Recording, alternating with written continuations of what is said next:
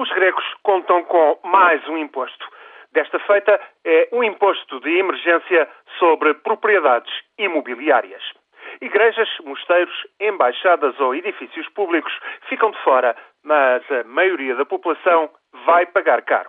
Largas centenas de euros, pois o imposto começa num mínimo de 50 cêntimos e chega à taxa máxima de 20 euros por metro quadrado, conforme a localização e antiguidade da propriedade.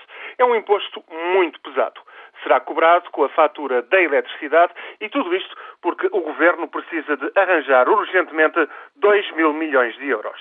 O déficit do orçamento poderá chegar aos 10% no final deste ano, em vez dos 7,4% acordados com a Troika.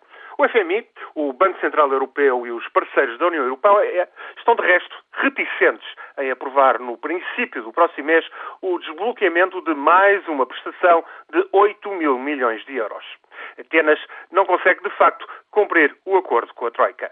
Desde maio do ano passado já foram concedidos dois pacotes de emergência. Primeiro, 110 mil milhões de euros e em julho mais 109 mil milhões.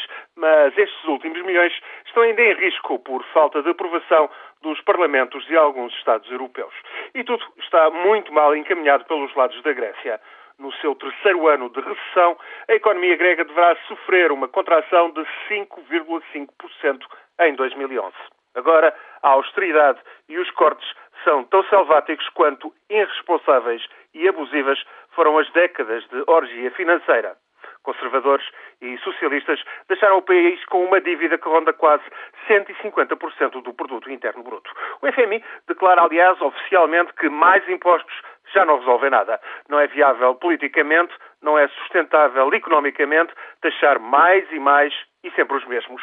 O que importa, diz o FMI, é uma administração fiscal eficaz que combata a evasão e a fraude. Mas o Ministro das Finanças grego diz que é preciso dinheiro com toda a urgência e que a maneira mais rápida é taxar propriedades e cobrar com a conta da luz. Os sindicatos da imprensa pública ameaçam, por sua vez, boicotar a emissão de faturas com imposto incluído. O Governo diz que o imposto será cobrado, custo custar, ou então o país terá de declarar a bancarrota. 15% dos consumidores, esses já andam com faturas da luz em atraso e muitos mais declaram não ter como pagar mais o imposto, mesmo que lhes cortem eletricidade. A Grécia está, pois, prestes a ficar às escuras.